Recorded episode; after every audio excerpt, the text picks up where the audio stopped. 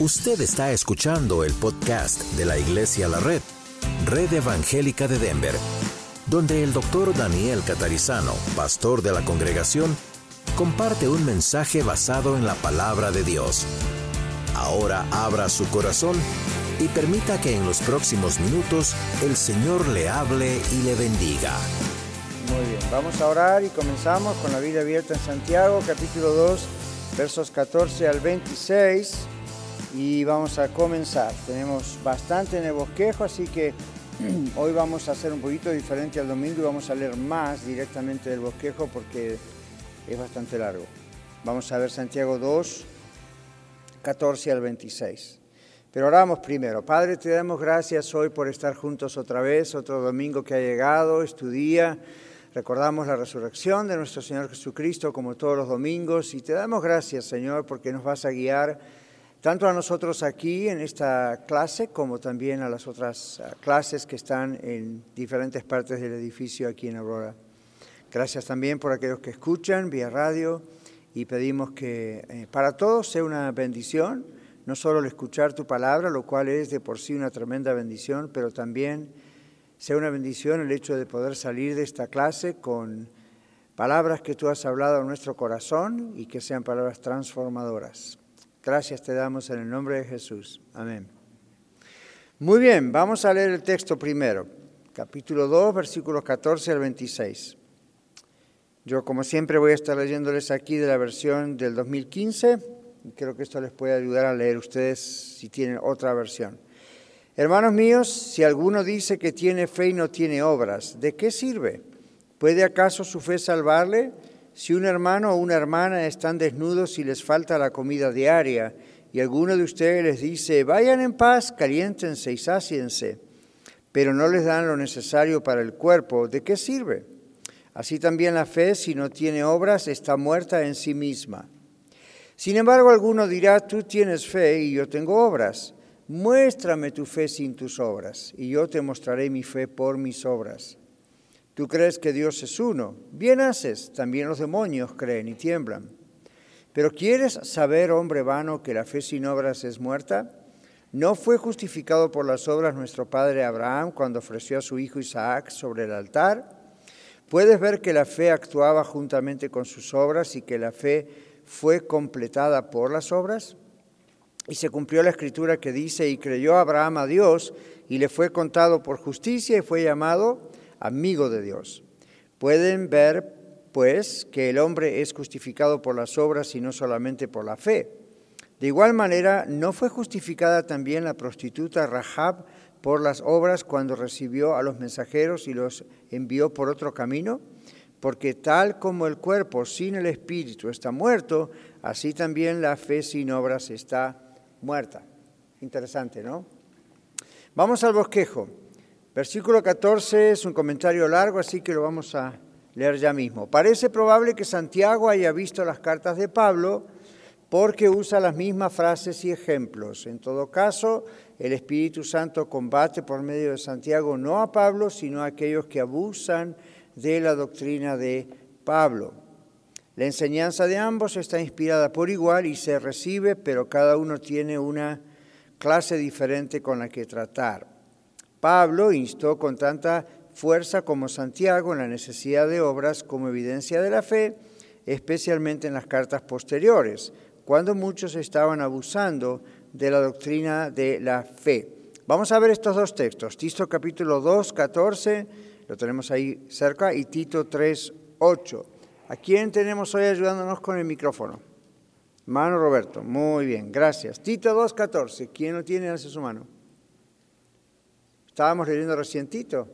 Tienen que tener la Biblia abierta. ¿Dónde está Tito 2.14? Ahí atrás, Miguel, por favor. Dice, Él quiso morir para rescatarnos de todo lo malo y para purificarnos de nuestros pecados. Al hacerlo, nos convirtió en su pueblo, en un pueblo decidido a hacer el bien. Muy bien. Otra versión dice un pueblo deseoso de buenas obras. Y Tito 3.8, ¿qué dice? Aquí adelante, hermano. 3.8. Dice, palabra fiel es esta y en estas cosas quiero que insistes en firmeza para que los que creen en Dios procuren ocuparse en buenas obras, estas cosas, estas cosas con buenas y son buenas y útiles a los hombres. Muy bien, como ven el apóstol Pablo escribe la carta a Tito y en ambos casos tanto Tito, eh, tanto Pablo como Santiago están los dos diciendo lo mismo con relación a la fe y a las obras. La fe y las obras van juntas. Algunos han discutido eso diciendo, bueno, parece que eh, Santiago estaba a favor de la fe sin las obras y parece que, o perdón, Pablo estaba a favor de la fe sin las obras y Tito parece que es a través de la salvación, a través de las obras. No, los dos están en la misma línea. Y esta lección lo aclara. Entonces aquí Tito 2, Tito 4 son cartas, es una carta escrita por el apóstol Pablo donde habla de la obras que tienen que acompañar la fe para demostrar que realmente está esa fe. Ahora, seguimos en el bosquejo, aquí está en letras más oscuras, aunque un hombre diga, esas partes oscuras son las que están en la Biblia. ¿Okay? O, ustedes tienen ahí en la versión, si uno dice tiene fe. Entonces aquí no es si un hombre tiene fe, sino si un hombre dice que tiene fe, refiriéndose a una mera profesión de fe con su boca, ¿no? Como se hacía generalmente en el bautismo. Ven que hacemos nosotros también eso en el bautismo, ¿verdad? Cuando alguien se va a bautizar, yo le hago preguntas claves, como, ¿cree usted que el Señor Jesucristo es el Hijo de Dios? ¿Cree usted? Y la persona dice, sí, yo creo que... Ahora, esa, esa, lo que está diciendo aquí el bosquejo en relación a la carta de Santiago es esto.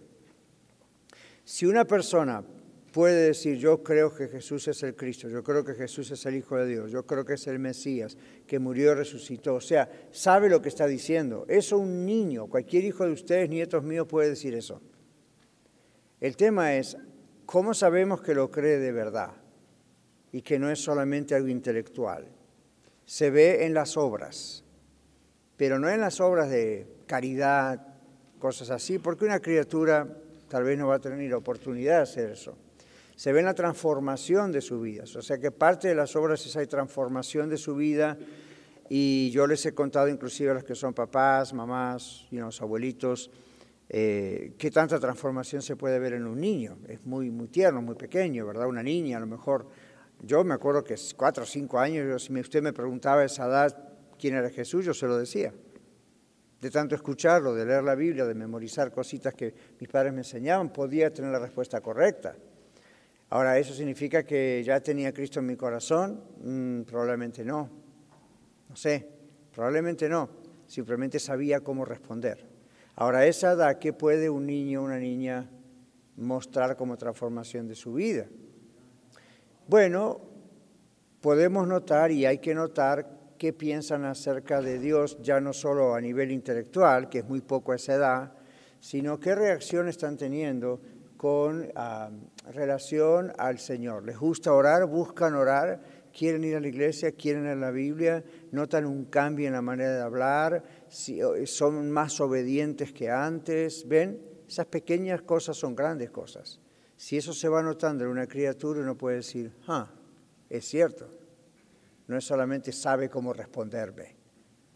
Está en la escuela de vida, en la escuela dominical, o está en la iglesia, o le leemos la Biblia en casa, tiene una Biblia para niños, ¿ven?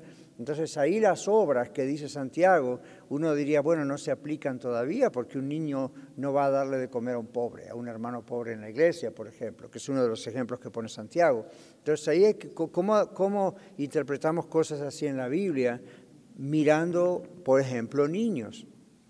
Y ahí es cuando uno dice, bueno, la obra de la transformación. El Espíritu Santo está transformando la vida de este niño, donde ya no es solamente que lo entiende intelectualmente, sino que empezamos a notar cambios. En mi caso, yo recuerdo, y aunque era muy pequeño, yo entregué mi vida a Cristo a los 10 años de edad, pero aún antes, yo ya ahí, ¿verdad? Ya notaba que había algo dentro mío.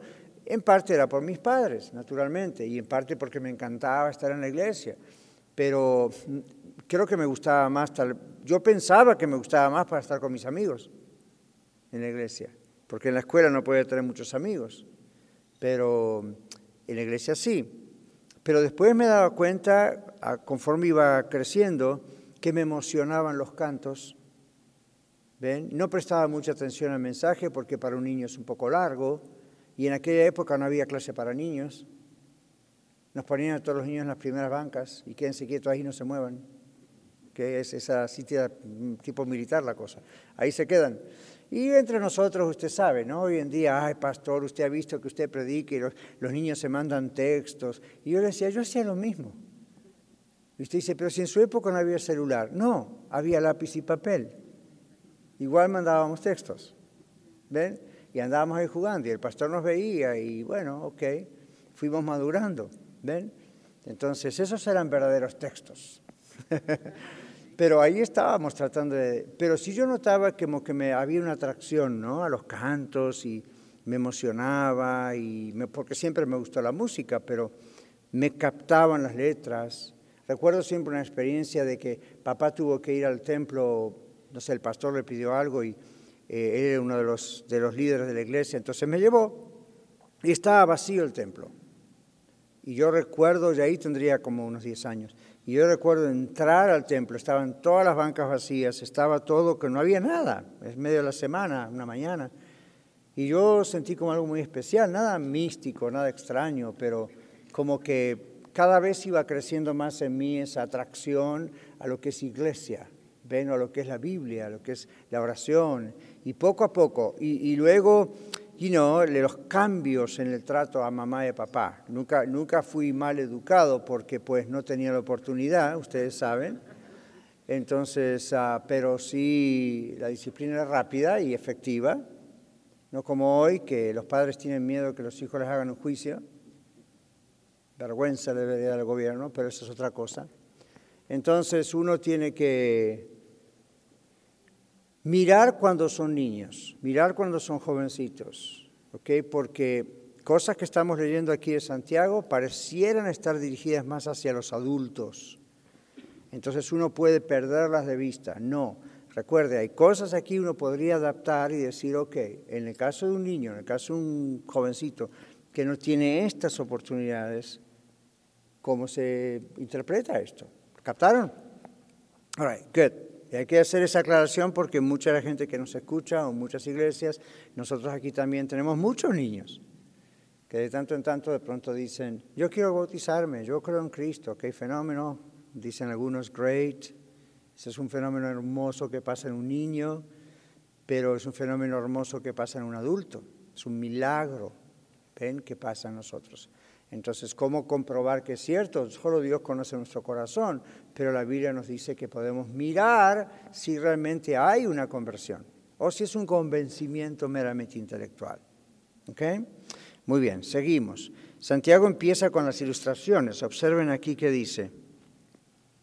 Dice Simón el mago. ¿Recuerdan a Simón el mago en el libro de Hechos? Él creyó y fue bautizado. Sin embargo, no podemos decir que era creyente creyó quizás hasta intelectualmente y fue bautizado, entendió el significado del bautismo. Sin embargo, Pedro le dijo, tú no tienes parte en este asunto, ya que tu corazón, como lo demostraban sus palabras y sus obras, no era justo a la vista de Dios. ¿Recuerdan?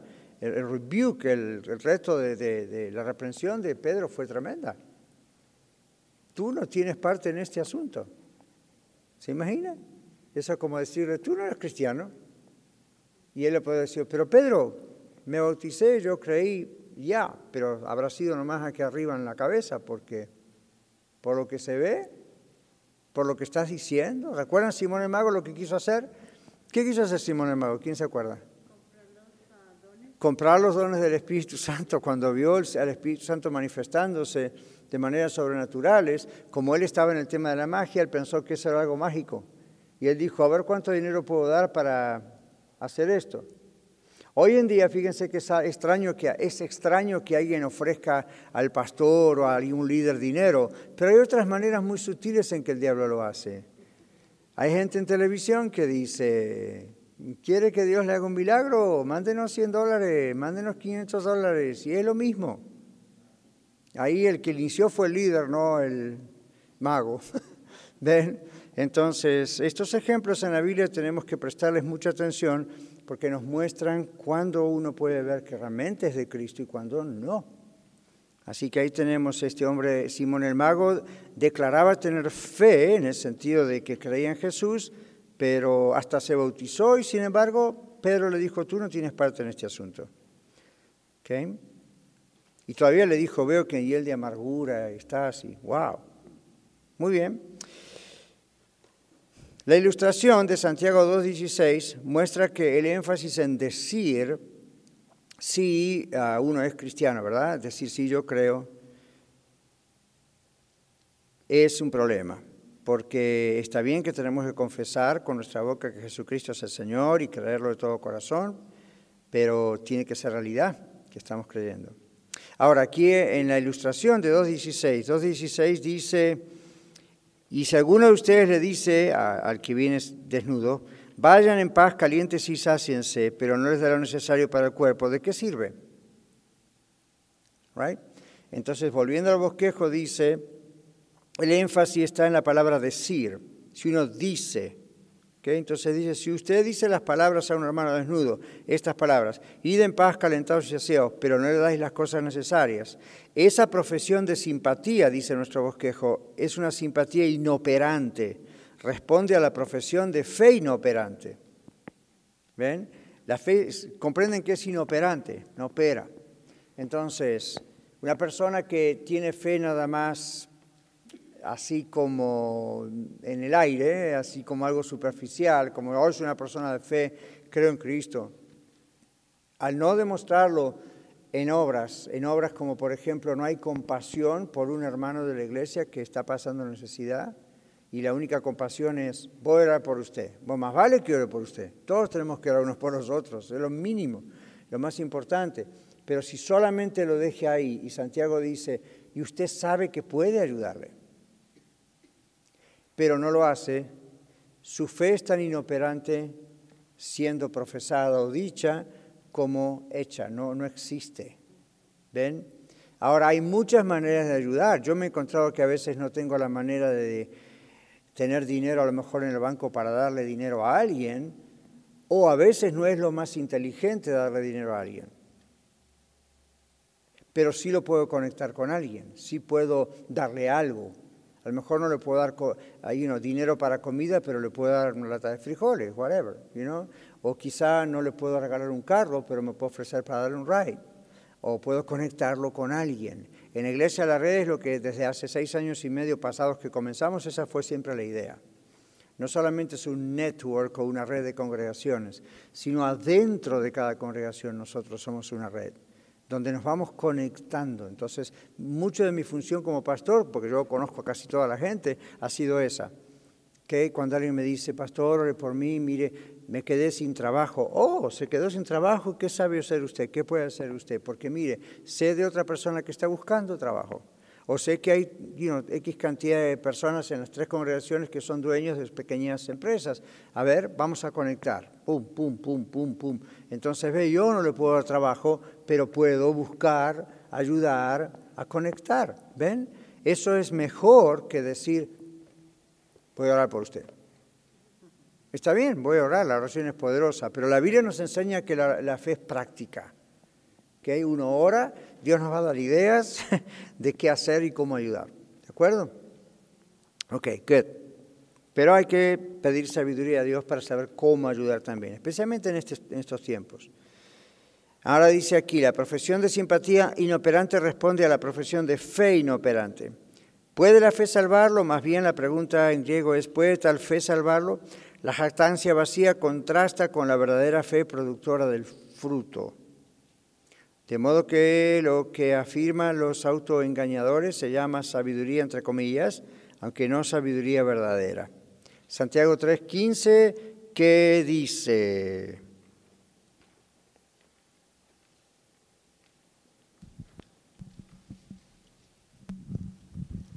Amén. Porque esta sabiduría no es, no, no es la que desciende de lo alto, sino terrenal, animal, diabólica. Fuerte, ¿verdad? La sabiduría que es nada más intelectual, como la que dice que dice el Señor a través de Santiago, la sabiduría que es solamente intelectual, en el sentido de que es una fe, pero nada más intelectual, no es la que desciende de lo alto, es decir, la que desciende de Dios. Y ahora miren cómo la califica, como una sabiduría terrenal, animal y diabólica. ¡Wow! Ahora acostúmbrense porque Santiago ahí va derecho. ¿Okay? Como decimos a veces en algún lugar, no tiene pelos en la lengua. Santiago no es Juan. El Espíritu Santo cuando, cuando inspiró a San Juan, a Juan, como le llamamos al, al discípulo amado, a escribir, es muy dulce, es muy suave. Santiago, no. Y esto es lo que muestra que Dios, el Espíritu Santo, también usaba en parte la personalidad de las personas que eligió escribir. No porque ellos daban su opinión, sino porque la manera en que expresaban lo que el Señor decía tenía que ver un poquito también en parte con la forma de ser de ellos. ¿Qué me dicen de los profetas del Antiguo Testamento? Varios de ellos eran bastante fuertes. Ahora, no eran inventos de ellos y no era su personalidad florecía, pero obviamente algo usaba el Señor allí. ¿okay? Muy bien. Ahora, todo está bajo la gentileza y el control del Señor ahí. En el versículo 15 dice, si un hermano, y aquí viene la ilustración, ¿verdad? Viene usted, está desnudo, y usted le dice, den pan calentado y saciado. Entonces aquí en griego, este de versos 15, si un hermano, se podría haber traducido como, pero sí, un hermano. Entonces retoma el argumento en contra, como ven en el bosquejo, de uno que dijo que tenía fe, pero que no tenía obras. Dice, si un hermano, un compañero cristiano es la idea, a quien estamos especialmente obligados a ayudar, independientemente de nuestra obligación general de ayudar a todas las demás criaturas. Si una mano así está, en griego es, es encontrado en, denota una condición en la que se supone que está. ¿Okay? O sea, no es la idea de que alguien dice no tengo, o soy pobre, o me pasó esto, sino que se nota que eso es así. En el griego es como que no hay duda de que la persona está en ese problema. ¿Ven? Muy bien. Luego dice, y la respuesta nuestra es, verso 16, apartados, oídos en paz, calentados y saciados, sin embargo no les da lo necesario para el cuerpo, ¿de qué aprovecha? Pregunta. Entonces aquí pusimos las impresiones sentimentales pasivas de las miradas del infortunio, dice un comentarista, o sea, la pobreza en este caso, no se llevan a cabo en hábitos activos, solo endurecen el corazón. Que, en otras palabras, uno puede sentir compasión, pero no hacer nada. Yo muchas veces he dicho esto, miren, una cosa es la compasión y otra es la lástima. Recuerden eso. ¿okay? Uno puede sentir lástima por alguien, mas no compasión. Entonces, sentir lástima no está mal, pero si ustedes conocen el español, hay dos formas de escribir la palabra lástima. Lástima, como la estoy usando ahora, va con acento en la primera A. Lástima. En cuanto ustedes se comen el acento, como decimos, porque a veces no se acuerdan cómo, dónde, dónde va un acento, en vez de lástima es lastima. Entonces yo dije, la lástima a veces lastima. Es bueno tener lástima, pero Dios quiere que tengamos compasión. Entonces uno puede decir, tengo lástima de Juan, voy a orar por Juan. ¿Ok? Está bien, pero tengo que tener compasión de Juan.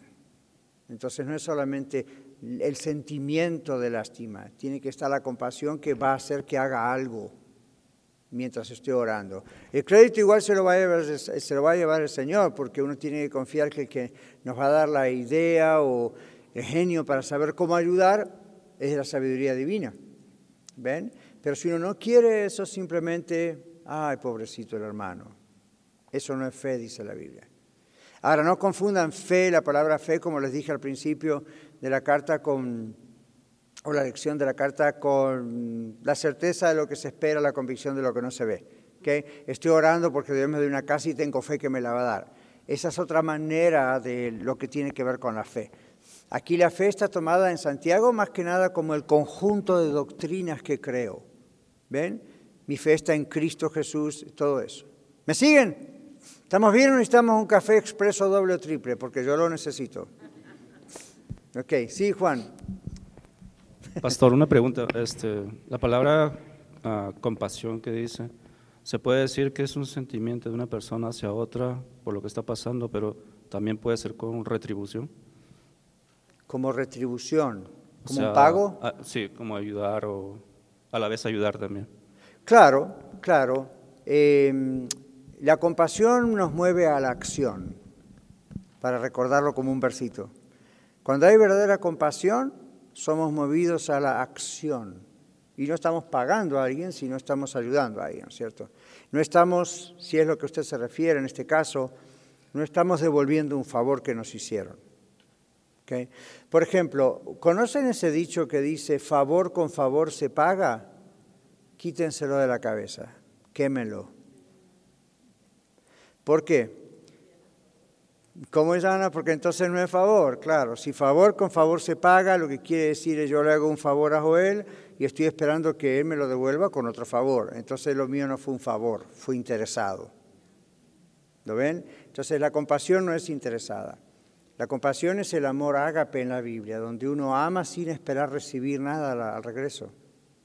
Fíjense que el Señor Jesucristo murió en la cruz amándonos sin esperar que todos van a ser salvos, aun cuando Él dijo, en las palabras de la Biblia está, que eh, el, el, deseo es que todos se arrepientan y vengan al conocimiento de la verdad y sean salvos. Right? Pero la palabra arrepentirse está indicando que Dios no le va a obligar a arrepentirse. Esa es la parte suya.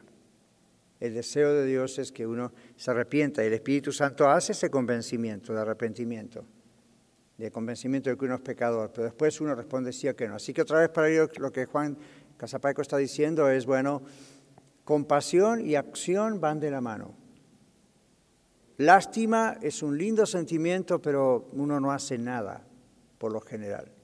Si ustedes ven que son movidos a la acción, entonces fue más que lástima, hubo compasión. ¿Ven? Ok, seguimos. Entonces, no con favor, con favor se paga, eso no existe. Pero si uno les dice, ven, paz, calentados y saciados, y ya vimos esto, y no les dan nada, entonces ¿de qué beneficia? Dice el bosquejo aquí al final de la página. Okay. Santiago 2.14 dice aquí, Hermanos míos, si alguno dice que tiene fe y no tiene sobra, ¿de qué sirve? ¿Puede acaso su fe salvarle? Y acá donde muchos se confunden pensando que Santiago está diciendo que las, las obras salvan.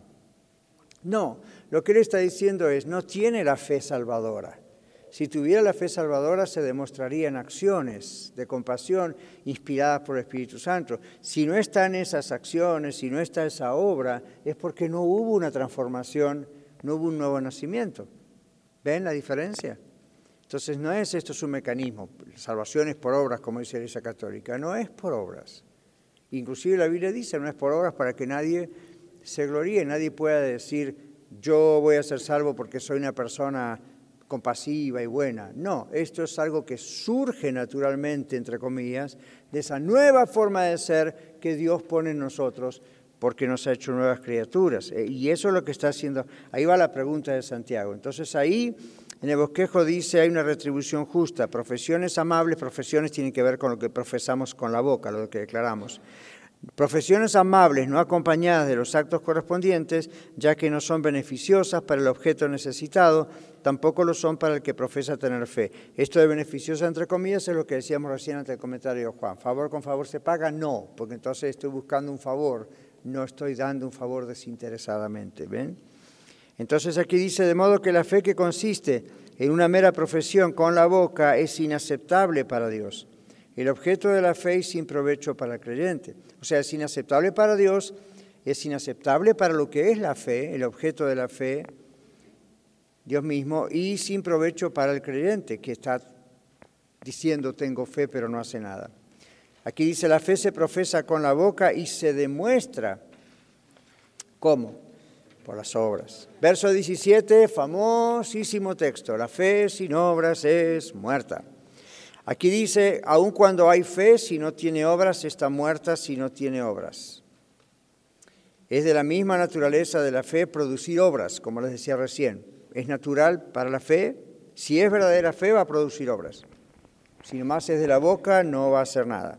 Y otra vez, obras aquí, él pone varios ejemplos, puso primero el ejemplo de la pobreza. Yo les digo esto, ¿cómo servimos nosotros al Señor? Nada más viniendo y cantando y ofrendando y escuchando mensaje una vez a la semana, no alcanza, porque nada de eso es una obra. Ahora, la salvación no es por obras, pero nada de eso demuestra totalmente que una persona es de Cristo. Demuestra una buena parte, pero no demuestra que, a mí cualquiera puede hacer eso, porque le gusta ir a la iglesia, porque no tiene dónde ir, o porque se crió cristiano o católico lo que sea, o porque le gusta la música, o porque le gusta cómo habla el que habla. Fine, pero eso no significa que es cristiana la persona. Pero la motivación que lo lleva a estar en la congregación o en los servicios puede no ser la motivación bíblica. O nada más puede ser quiero saber más. Bueno, yo, recuerdo una persona que hace años atrás, no creyente, pero venía acá muy seguido y me dijo, es que yo quiero saber más y que yo quiero conocer más. Y llegó un momento que, bueno, ¿hasta, hasta dónde necesita conocer para entregarse a Cristo? ¿Qué tanto más quiere conocer? ¿Qué tanto más quiere conocer? ¿Ven? ¿Qué, ¿Qué, quiere? ¿Usted cree que entendiendo los milagros de Dios entonces va a creer? No. ¿Ven? Entonces, la idea aquí es cómo estamos sirviendo al Señor, lo que hacemos, si lo hacemos para el Señor, no para nosotros, evidentemente estamos mostrando parte de lo que es la obra de la fe. ¿Ven? Sé que la obra de la fe es ayudar a otros, pero la obra de la fe también es ayudar en el reino de Dios, en todo aspecto. Entonces dice aquí, ah, si no hay eso, esa fe está muerta. Nunca hubo esa fe, en realidad, bíblicamente. Aquí dice, sino que la fe está muerta en sí misma, porque cuando tiene obras está viva, no en sus obras, sino en sí misma, en la fe misma. Acá ponemos la versión en español, en inglés no significa que la fe puede existir solo, por ejemplo, separada de las obras. Estamos viendo que no, ¿verdad? Fe, obras están juntas, como compasión y acción están juntas. Pero aún así dice aquí la fe que se supone que existe, si no tiene obras, está muerta, siendo sola, es decir, la fe sola, separada de lo que es la caridad, por ejemplo, tal como el cuerpo estaría muerto si fuera separado del espíritu. Santiago 2.26 dice, porque tal como el cuerpo sin el espíritu está muerto, así también la fe sin obras está muerta. ¿Recuerdan cuando Dios creó a Adán? Del polvo de la tierra lo creó lo puso ahí y ahí estaba inerte. ¿Cuándo, tuvo vida? Exacto. Dios sopló en su nariz, Dios, Dios les dio, dio espíritu, no el Espíritu Santo, le dio espíritu humano. ¿Ven? Entonces dice, fue un alma viviente, fue un ser viviente. En la Biblia, en el Antiguo Testamento, muchas veces la idea de persona, de hombre, mujer, es la idea de un alma viviente, un alma que tiene cuerpo. ¿Saben ustedes que el alma nuestra no muere nunca? El alma, el espíritu, no hagan tanta división entre eso. No, va a morir nunca. Nuestro cuerpo va a morir a menos que Jesús venga antes en nuestro tiempo de vida. Seremos transformados en una brisa de ojos. No conoceremos lo que es la muerte. Pero si no viene el Señor en nuestro tiempo de vida, la Biblia dice, nuestro espíritu vuelve a Dios que lo dio. Nuestro cuerpo se deshace, pero nuestro espíritu vuelve a Dios que lo dio. Desde el momento que Dios da el espíritu, ese espíritu no muere nunca más. Entonces, o va con el Señor o no va con el Señor. Ustedes saben eso. Entonces, ahí está el punto. Ahora, en el momento del Edén, cuando Dios crea a Adán, sopla en él espíritu, aliento de vida. Y dice, y fue a dar un alma viviente, un ser viviente. Después cuando creó a Eva, ya no hubo necesidad de hacer eso. ¿Ven? La saca de Adán y ya viene con espíritu incorporado. ¿Ok? Muy bien, muy bien. No, no sabemos qué pasó ahí, pero si la Biblia no dice que lo hizo con Eva, porque ya no hubo la necesidad. ¿Cómo no lo hace hoy todos los días con un bebé que nace? ¿Cómo lo hace? Nadie sabe. Lo hace. La cuestión es que la raza humana siempre tiene un espíritu, a diferencia de los animales. Ahora, aquí entonces dice que la fe es como el cuerpo. Si no tiene, si es, si es, si es solamente algo espiritual, pero no toma formas en la práctica, es que no existe. ¿Ven? Es solamente algo que se aprendió intelectualmente y se repite. ¿Vamos bien hasta ahí? Ok, porque es una clase así como hizo alguno, pueden preguntar, no problem. 18, y aquí viene el argumento. Yo pienso que Santiago estaba escribiendo como pensando en un diálogo, ¿no? Alguien dirá, hmm". entonces podríamos decir, uno puede alegar que tiene fe aunque no tiene obras. Supongamos que uno dijera las palabras a un hermano desnudo, id en paz o caliéntate sin darle ropa. Pero alguien, entendiendo el, entreteniendo el sentido correcto, objetará contra el decir de tal creyente y le va a decir, muéstrame tu fe sin tus obras y yo te mostraré mi fe por mis obras. En el griego dice, yo te mostraré de mis obras la fe. ¿Ven? Como que se ve la fe en la práctica, en el lado material se ve la fe, en este caso. entonces dice aquí, eh, si no puedes demostrar la fe, no tienes evidencias a tu supuesta fe, ves sin obras. Cuando el que dice, no, las obras no salvan. Claro, las obras no salvan, pero las obras muestran que la fe es genuina, que existe esa fe en Cristo. Entonces la pregunta aquí es, como Santiago poniendo dos personas dialogando, y la idea es, ok, muéstrame de veras que tienes fe, si no tienes obras, no tienes fe. Y luego dice, yo te voy a mostrar mis, mi fe por medio de las obras. No para jactarme, sino para hacerte ver que tiene que haber algo sólido, no es solamente ahí arriba, en el aire. ¿ok? Entonces aquí dice, mostrar no significa probar, sino exhibir. Exhibir para otra persona. La fe no se ve excepto por Dios, solo Dios ve el corazón. Para mostrar fe al hombre se necesitan obras de alguna forma. Somos justificados judicialmente por Dios, Romanos 8:33, que justificados pues por la fe tenemos paz para con Dios y todo ese texto. Entonces delante de Dios somos justificados por la fe y Él conoce nuestro corazón sabiendo si realmente es cierto. Pero, y es meritorio en Cristo, ahí tenemos Isaías 53:11, Romanos 5:19 es meritorio en Cristo, es decir, el mérito se lo lleva Cristo, es en el mérito de Cristo que oramos, es en el mérito de Cristo que somos salvos, mediante la fe. Dice Romanos 5.1 que somos salvos mediante la fe o por la fe. Ahora observen el bosquejo, la pregunta no es acerca de la base sobre la cual los creyentes están justificados. Todos sabemos que la justificación solamente es por la fe en Cristo Jesús. El tema aquí es la demostración de su fe. Así como en Génesis 22, 1. Génesis 22, 1. Miguel, ahí atrás, por favor. Esta versión dice, algunos años después, Dios quiso ver si Abraham lo obedecía, así que lo llamó y le dijo, Abraham, quiero que me ofrezcas como sacrificio a Isaac, tu único hijo, a quien tanto amas. Llévalo a la región de Moría, al cerro que te voy a enseñar. Gracias. Ahora aquí dice en su bosquejo, la pregunta no es acerca de la base sobre la cual los creyentes están justificados. Sabemos que es por la fe. La pregunta es sobre la demostración de la fe. Entonces, Santiago habla, de Abraham. Está escrito que Dios probó a Abraham, como leyó recién Miguel en Génesis 22, 1. Prueba de demostración de su fe, dice aquí, no para la satisfacción de Dios, que lo conocía bien, sino de los hombres. O sea que lo que pasó a Abraham tiene que ver con él y tiene que ver con usted y yo. Es un ejemplo para nosotros. ¿Ok? Porque dice la ofrenda de Isaac, Santiago la menciona ahí en ese texto que ven, Santiago 2.21, no fue el motivo de la justificación de Abraham. En otras palabras, Abraham no fue salvo porque fue capaz de querer sacrificar a su hijo, querer en el sentido de que estaba obedeciendo a Dios, Dios lo frenó, ¿ok? Para que no lo hiciese, pero lo puso a prueba. Entonces, Dios conocía el corazón de Abraham, no estaba probando en ese aspecto la fe de Abraham.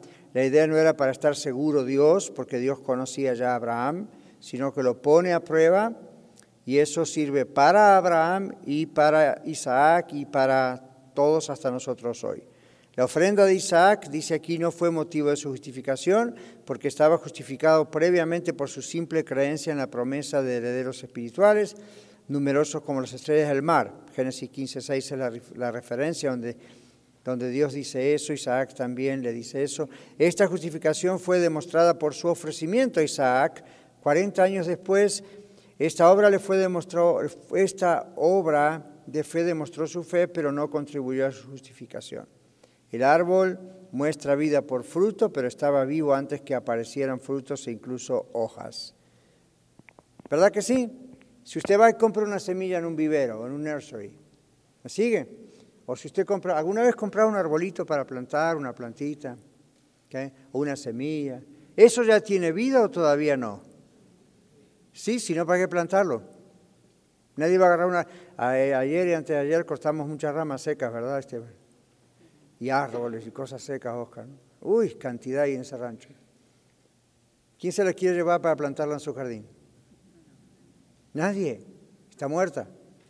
Vivió en algún tiempo. Pero si decimos vamos a sacar un brote y está vivo, vamos a sacar una semilla o vamos a plantar un arbolito pequeño, todavía no se ve casi nada, pero está vivo. Esa es la idea. ¿Ven? Entonces la idea es, Abraham tenía fe, había puesto su fe en Dios.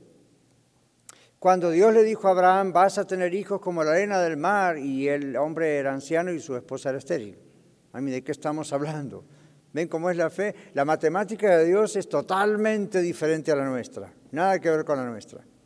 Para nosotros uno más uno es dos, para Dios es whatever Dios quiere que sea. ¿Ok? Y eso no viola sus leyes.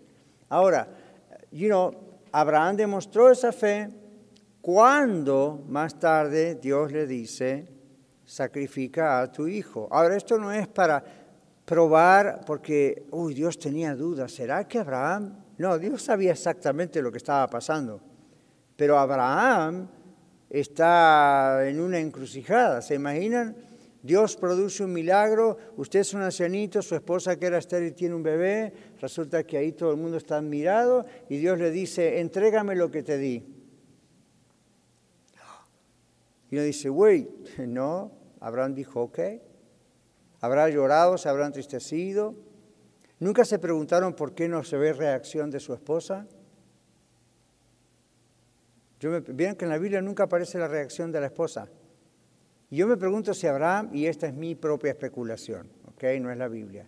Pero en mi especulación yo me pregunto si Abraham acaso le habrá dicho a su esposa que iba a sacrificar a Isaac. ¿Verdad? Yo pienso, ¿quién sabe? Porque si le hubiese dicho, sabes que el hijo de la promesa, y no era un bebé como lo ponen en las películas, ya era un muchacho, ahora lo vamos a sacrificar, la mujer habrá dicho, güey, ¿qué tomaste? ¿Qué, qué, pasa? Como una mamá, por supuesto, haría, ¿no? La Biblia no menciona nada acerca de ella, así que no sabemos qué pasó, porque ella no tiene que ver en el asunto, lo que tiene que ver aquí es Abraham, y la promesa fue originalmente Abraham y todo esto. Bueno, la cuestión es que también hay que pensar, ese es otro mensaje, en el mismo Isaac, porque no era un baby, era un muchacho que entendía. Es más, le pregunto, ah, papá, ok, tenemos la leña, estamos subiendo, ¿de dónde está el animalito? ¿Ok? Y Abraham no lo miró y le dijo, eres tú, el sacrificio. ¿Quién recuerda lo que Abraham le respondió? Dios se proveerá del sacrificio. Y Abraham sabía que estaba caminando con el sacrificio. ¿Ven? Entonces, eso también muestra la, la, fe de Abraham.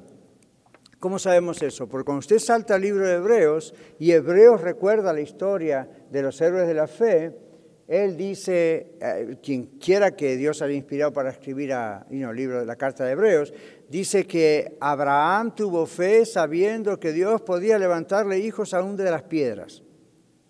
Eso es fe. Ahora, ¿qué me dicen ustedes si ustedes oraron por un trabajo y de repente Dios les concedió el trabajo y al poco tiempo le dice, dame el trabajo? ¿Qué tal si usted dice, yo estaba orando para tener un hijo o una hija, Dios hizo el milagro y de pronto Dios se lleva a la presencia de él otra vez ese hijo, esa hija? ¿Ven? Hay cosas que Dios nos da, son una bendición, y Abraham no le pidió un hijo a Dios.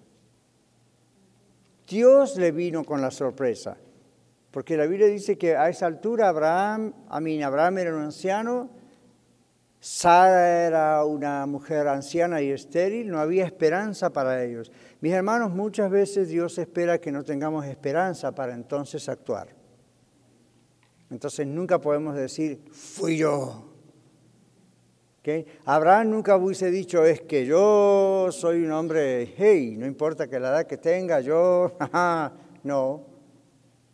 Obviamente no. Y Sara, pues ya hacía años dice que había pasado la etapa de la mujer donde puede ser fértil y, toda esta cosa. Otro caso también de una mujer estéril, recuerden en la Biblia, Dios también lo hizo. Entonces, este es el punto aquí.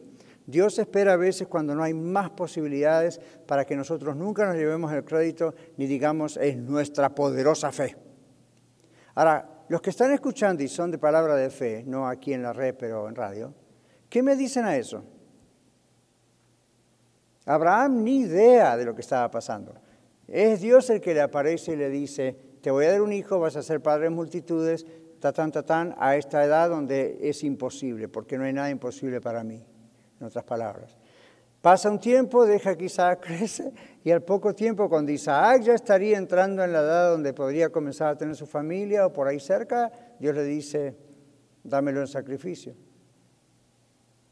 Ahora, no ocurrió totalmente, porque cuando levantó la cuchilla, el cuchillo para matarlo, Dios lo frenó y le dijo, stop, porque hablaba inglés, ¿verdad?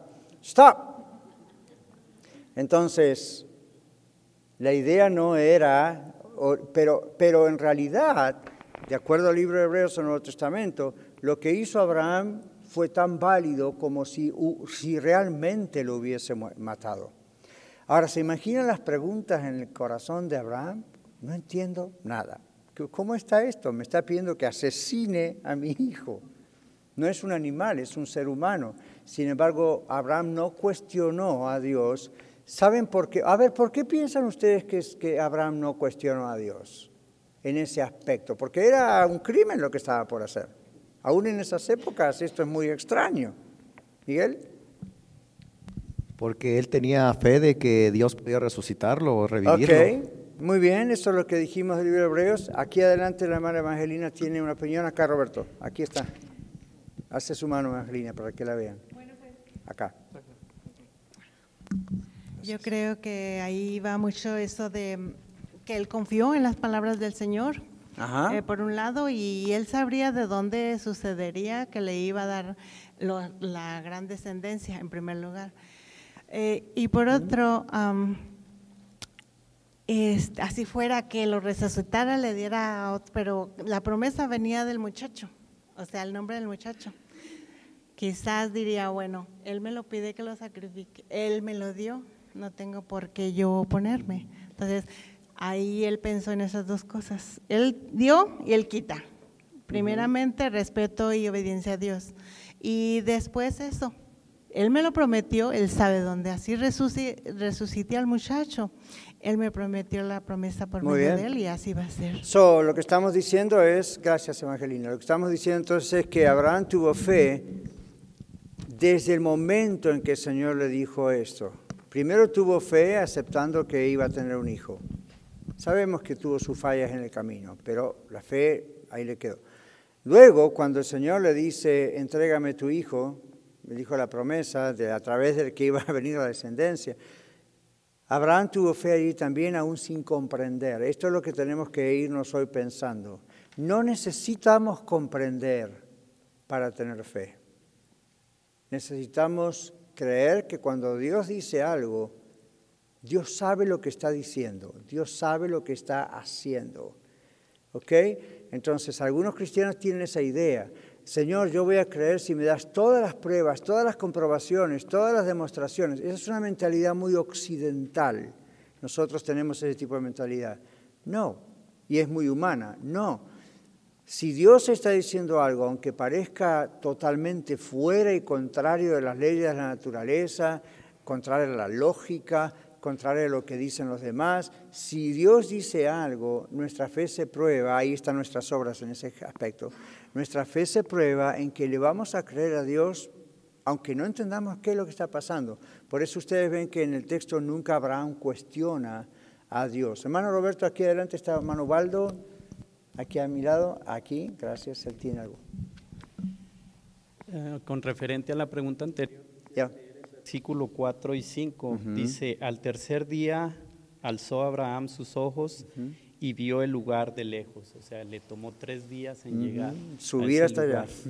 En el 5 dice, entonces dijo Abraham a sus siervos, esperad aquí con el asno, y yo y el muchacho iremos hasta allí y adoraremos y, volveremos, volveremos. a vosotros. Él lo tomó como una forma de adoración. Lo que iba a hacer era una adoración a Dios y en su corazón, muy dentro de él, él sabía que iban a regresar tanto él como Ya. su hijo. Ya, exacto, Waldo, sin saber cómo iba a ocurrir. Por eso, por eso el libro de Hebreos dice claramente que Abraham sabía que Dios podía levantar hijos aún de las piedras. Porque él dice, el muchacho y yo regresaremos. Pero la cuchilla lo levanta igual. O sea que estaba dispuesto a matarlo, aunque no entendiera nada. ¿Ven? Y recuerden, esto es algunos miles de años atrás. No estaba el cristianismo desarrollado en toda su doctrina. Pablo no existía, hablando en 1 Corintios 15 acerca de la resurrección. Pero, pero Abraham ya tenía eso en su corazón y Abraham creyó. Y dice, le fue contado por justicia y fue llamado como Abraham, amigo de Dios. ¿Recuerdan? Dice Hebreos. Sí, Amén. Dice.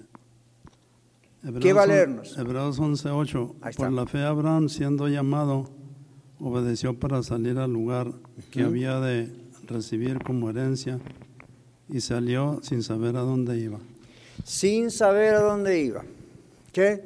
Les cuento algo rapidito. Una vez cuando estábamos en Houston, eh, habíamos estado rentando una casa por ocho años.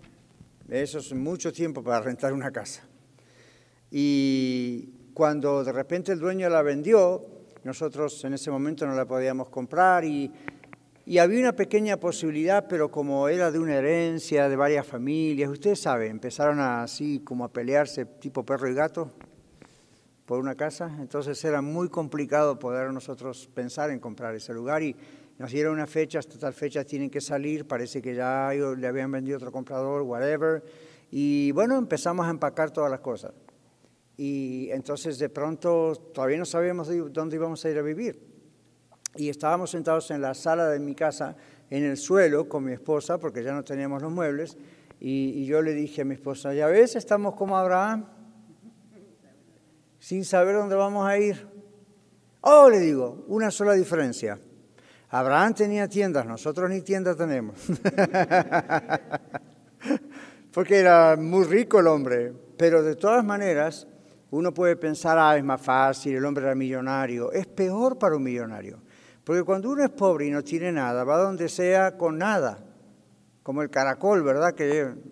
Pero cuando uno tiene muchos bienes, es complicado cuando Dios le dice, vete de aquí, sírveme en otro lugar, y uno dice, ¿qué hago con todo lo que tengo? Esa es la experiencia que tienen algunos misioneros americanos que han ido a México, o Argentina, o Perú, o Bolivia, o cualquier país, o al África, o a China. Han tenido que vender todo acá, propiedades, carros, en, en general han hecho eso, y por fe se han ido a otro lugar.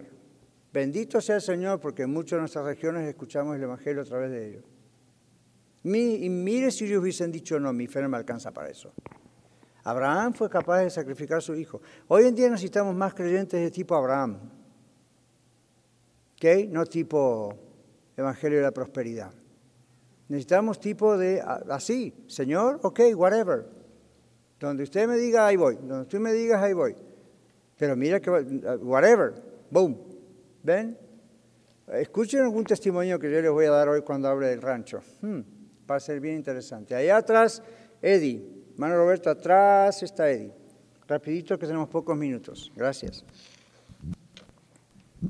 Interesante, hablamos de la historia de Abraham, ¿verdad?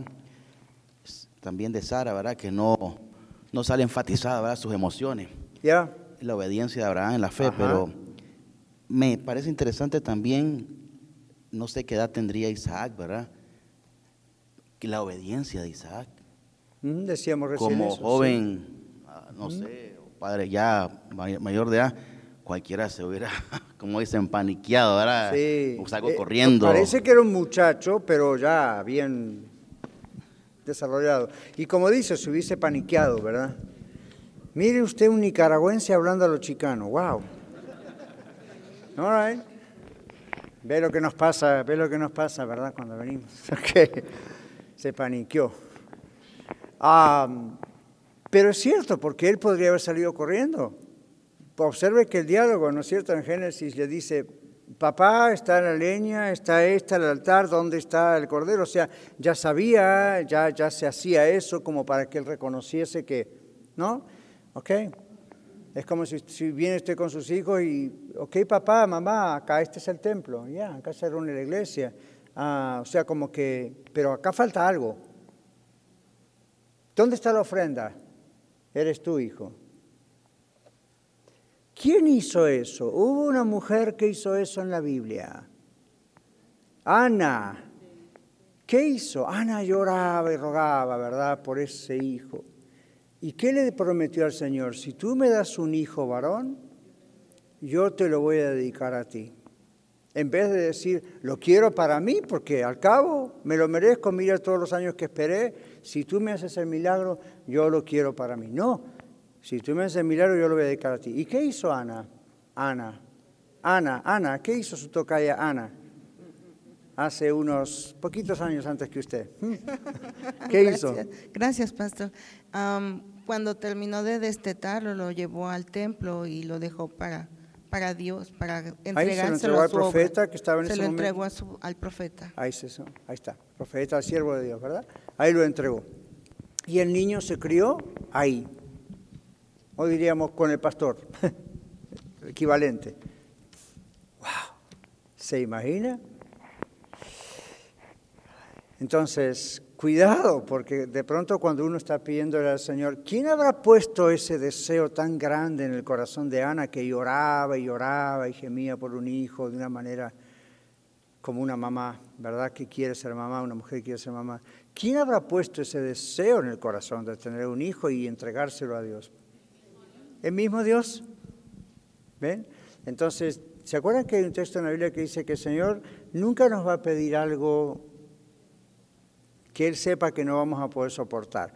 No, no piensen en eso solamente en las pruebas de la vida, eso es una. Las otras cosas es, cuando Dios, por ejemplo, nos llamó a mi esposa y a mí para venir a este país, nosotros no vinimos a este país como en otros casos muy bien puede ocurrir, a vino, no había trabajo en nuestro país, necesitábamos dinero, teníamos que venir aquí. No éramos adinerados, pero había mucho trabajo en ese momento allá. ¿Okay? Nosotros vinimos en uno de los mejores, Dios esperó uno de los mejores momentos de los grandes peores momentos que hubieron en ese país. Cuando yo vine aquí el dólar estaba 89 centavos en mi país. Estaba bastante bien. Tal vez fue un engaño de la economía, pero había trabajo, estaba más o menos calmado, habíamos pasado la época fea de siete años de gobierno militar, mi esposa y yo teníamos un lugar donde vivir, teníamos un carro, había iglesias por todos lados del país para servir a Dios allá, y de pronto viene una invitación en Estados Unidos. Nunca se nos había ocurrido en algo así. Lo único que habíamos pensado es, ah, algún día, si Dios quiere, iremos a conocer. Como, si Dios nos da el dinero, iremos a conocer. Fue todo, no estaba en nuestros planes. ¿Ven? Ahora, venir acá significaba dejar toda la familia ya, significaba dejar todo lo poquito material que teníamos ya, todo atrás, y significaba hacer al revés de lo que hicieron los misioneros americanos y venir para acá, a una tierra desconocida, como les pasó a muchos de ustedes, sin saber a dónde veníamos, qué, qué iba a pasar aquí, si íbamos a ser recibidos, qué iba a ser el Señor, todo eso estaba ahí en juego. Entonces también uno pensaba, ¿y qué tal si Dios nos va a pedir que dejemos? Pues Dios nos dijo, dejen todo. ¿Ven? Entonces ahí está el momento de uno decir, ¿lo haríamos por el Señor o no? Porque la familia tira bastante fuerte. Ustedes ven la relación que nosotros tenemos con mis padres, ¿ven? Y sin embargo, como por siete años no tuvimos casi contacto con ellos, porque no era la época del Internet, ni los celulares, ni de WhatsApp en los años 80. Era la época de una carta que podía llegar o no llegar, y si tardaba, tardaba dos meses, y hay que ver qué pasaba, y las llamadas telefónicas eran costosísimas, para una familia que éramos bien unidos, pero bien unidos, todo el tiempo. El primer desafío fue cuando salimos del seminario y Dios nos mandó de misioneros a una ciudad que estaba a cientos de millas. Eso ya fue un desafío y pensábamos que era, ya nos sentíamos como los misioneros héroes que se van allá a dar su vida en la China. Estábamos ahí a horas, en un avión en dos horas llegábamos a, nuestra ciudad otra vez. Entonces ya nos parecía que estábamos, wow, ¿qué íbamos a pensar que Dios nos iba a mandar acá? Sin nada. Yo llegué aquí con dos maletas. ¿Ven? Entonces, uno dice, ok, uno nunca sabe en qué momento Dios se aparece, como decir, en, la escena, no digo visiblemente, para, para decir esto es lo que va a pasar. Y lo curioso con la, y con esto vamos a concluir, vamos obviamente a continuar esta lección la semana próxima porque es larga esta parte, pero le digo esto, hablábamos de Ana, que como Ana oró al Señor, no sabía por qué, Dios puso eso en su corazón, Dios le dio un hijo varón, finalmente la idea era entregárselo al Señor. Y Ana fue fiel a su promesa.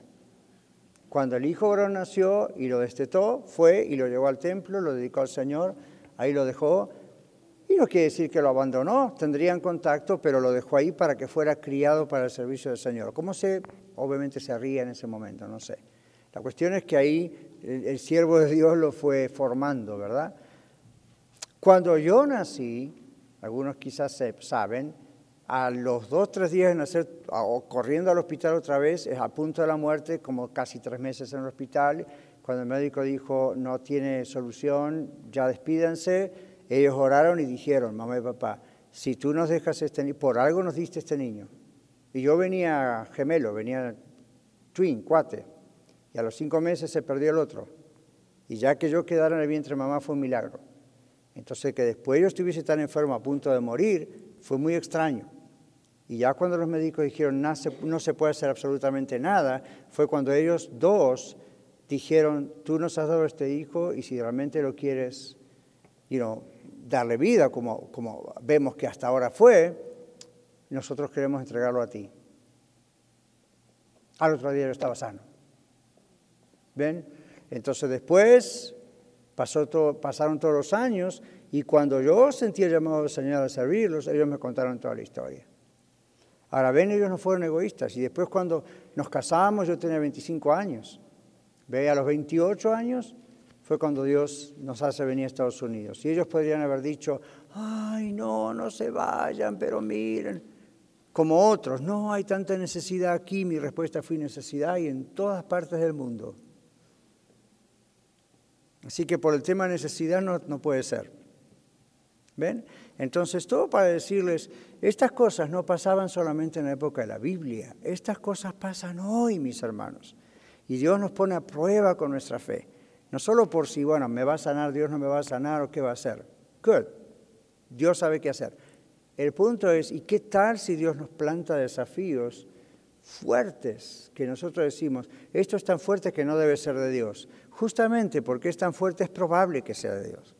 No actúe alocadamente, no se apure, no actúe emocionalmente, pero póngalo en oración porque no siempre lo que suena lógico, emocional, familiar, bueno, es necesariamente de Dios.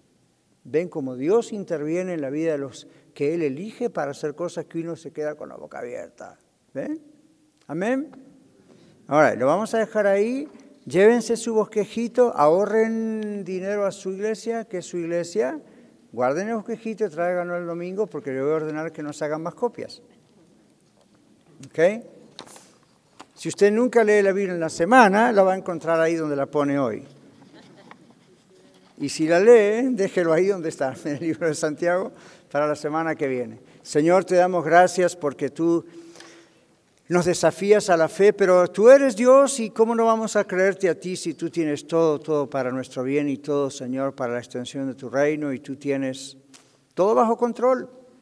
No es un enemigo el que nos pide nada, eres tú. Tú, nuestro mejor amigo, nuestro Padre, nuestro Creador, nuestro Salvador, nuestro Señor, nuestro guía. Señor, ayúdanos mientras navegamos por estas lecciones y también aquellos que están escuchándonos en radio. Gracias te damos en el nombre de Jesús. Amén. Muchas gracias por escuchar el mensaje de hoy.